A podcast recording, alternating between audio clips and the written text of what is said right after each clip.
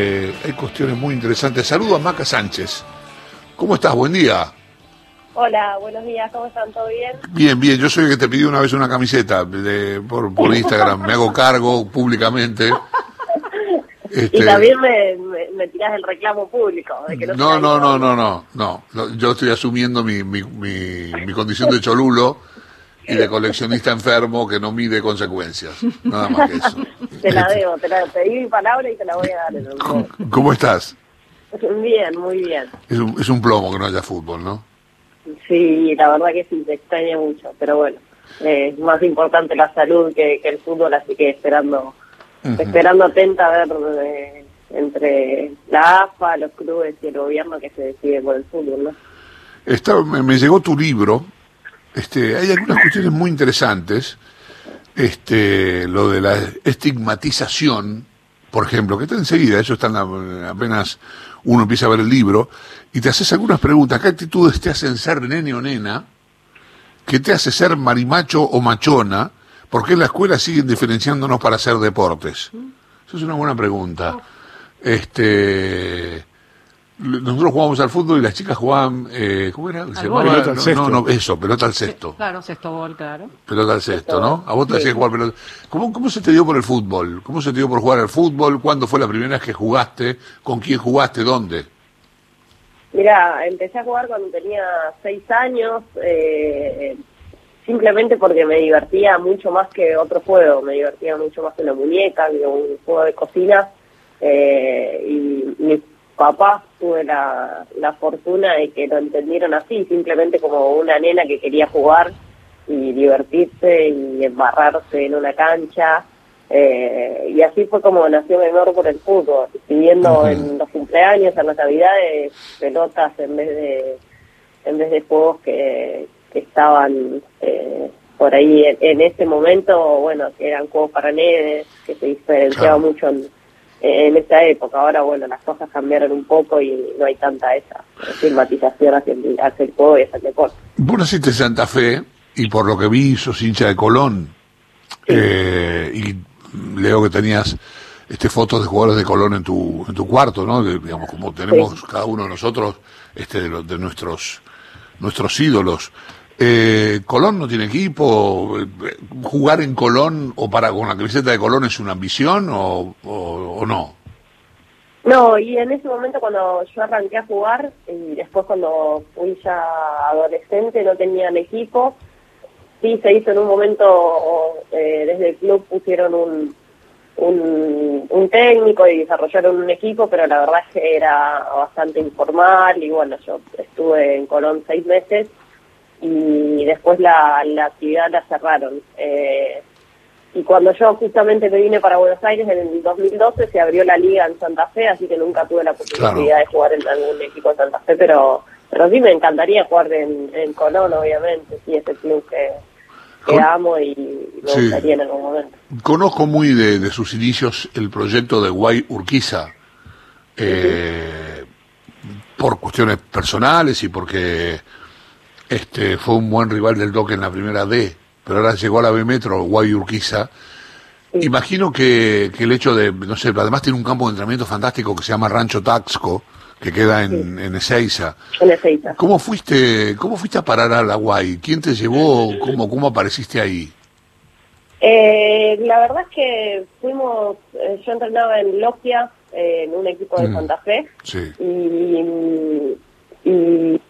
fuimos a jugar un amistoso, dos amistosos contra la Guaya, Buenos Aires. Eh, y bueno, entre las jugadoras que, que íbamos a probarnos, eh, quedé seleccionada. El técnico en ese momento era Diego Guachi eh, en Guay Urquiza. Me dijo que me quede a probarme una o dos semanas más. Me quedé y bueno, después quedé definitivamente y estuve ahí siete años. Mira vos. Y ahí te fue bien, ahí te vieron, te vio San Lorenzo, te llevó. Ahora Cla- eh, Claudia va a hacerte algunas preguntas sobre eso. Pero este, estaba leyendo en el libro que te costaba mucho físicamente el tema de los entrenamientos. Sí. ¿Qué era lo Sí, que más te sí, costaba?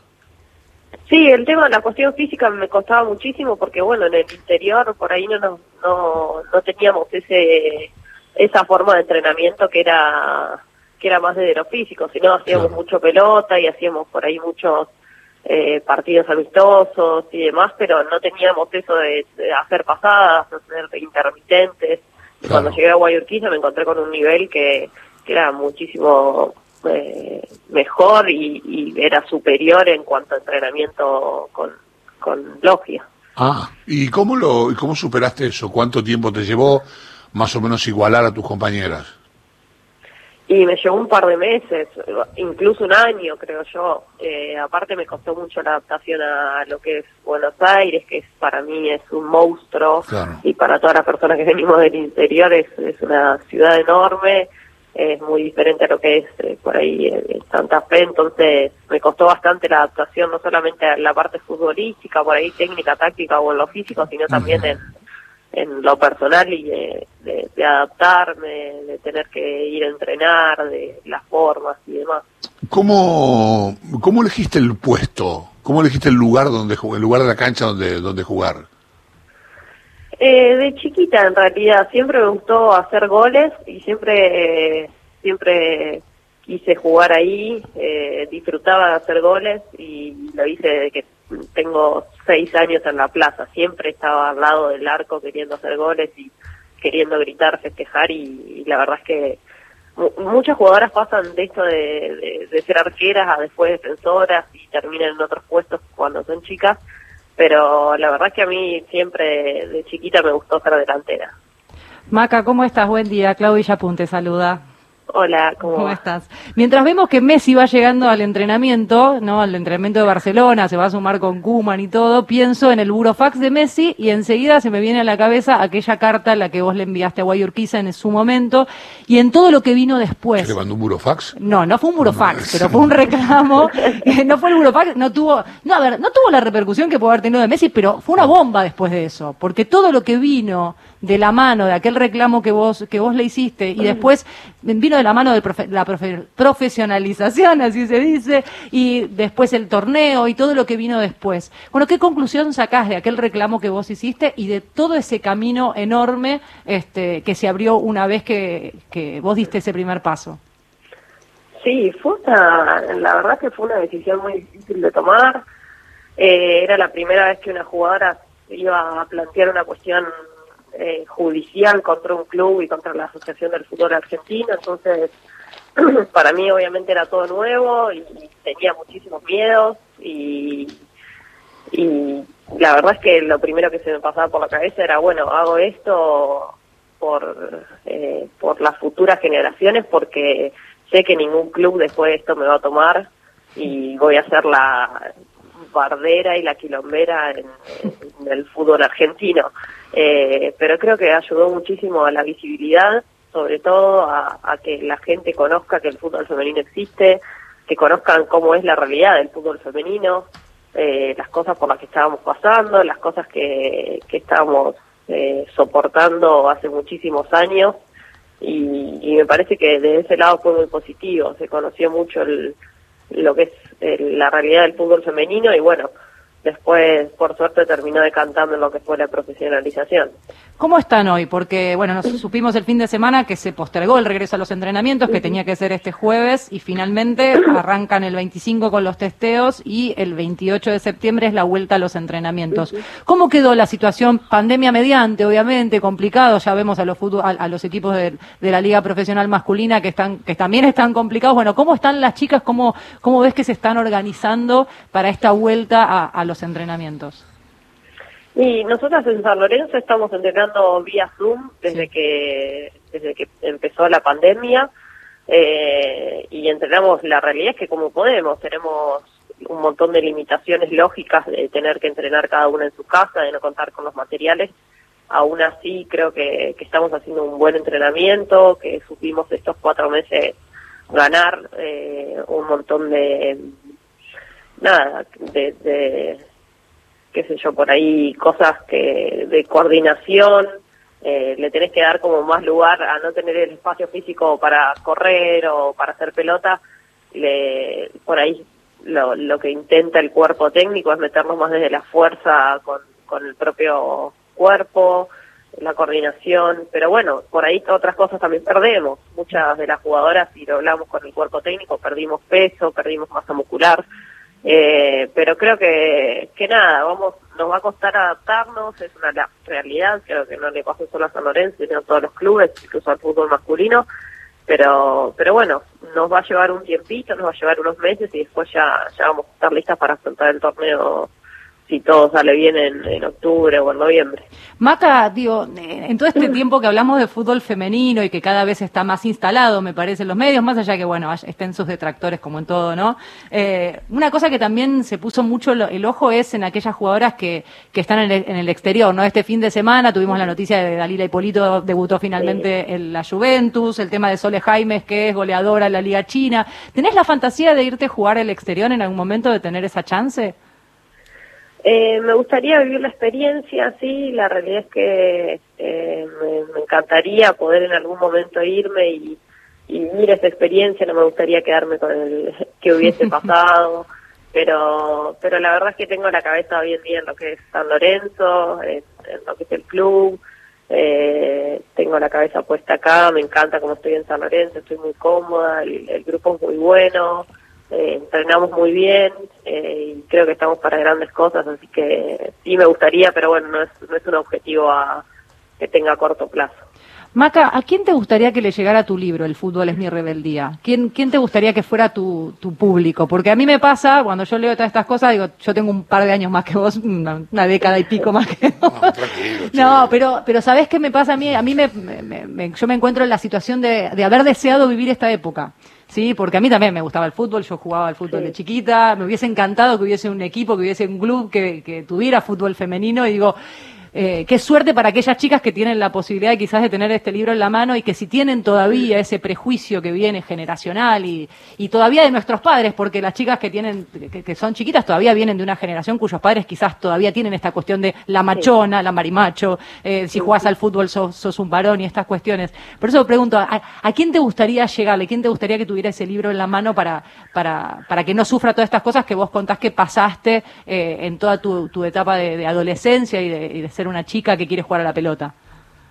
Mira, es un libro que es destinado a niñas, niños y adolescentes, pero también me gustaría que llegue a aquellos padres, madres, tutores, eh, tíos eh, o quienes se hagan cargo de, esos niños, de nada, para romper con esos estigmas y, para que hagan un poco de reflexión y se repiense lo que es el juego, lo que es el fútbol, lo que es el placer de jugar, el derecho al juego.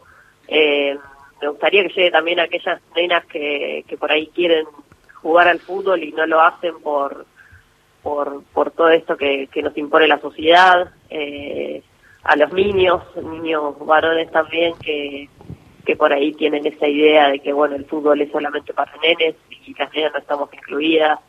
Creo que, que es un libro que hace reflexionar muchísimo sobre sobre todo esto, sobre, sobre la dificultad que, que afrontamos las mujeres que queremos jugar al fútbol y me gustaría que llegue a, a todas aquellas personas que, que dudan de eso, que dudan de, de lo que es el juego, de, de, la diversión, de jugar, que se olvidan de esas cosas que por ahí cuando una es chica eh, no la tiene en la cabeza. La verdad es que cuando sos chica lo único que tienes que hacer es jugar, entonces me gustaría que llegue a, a, a todas las personas que dudan de eso.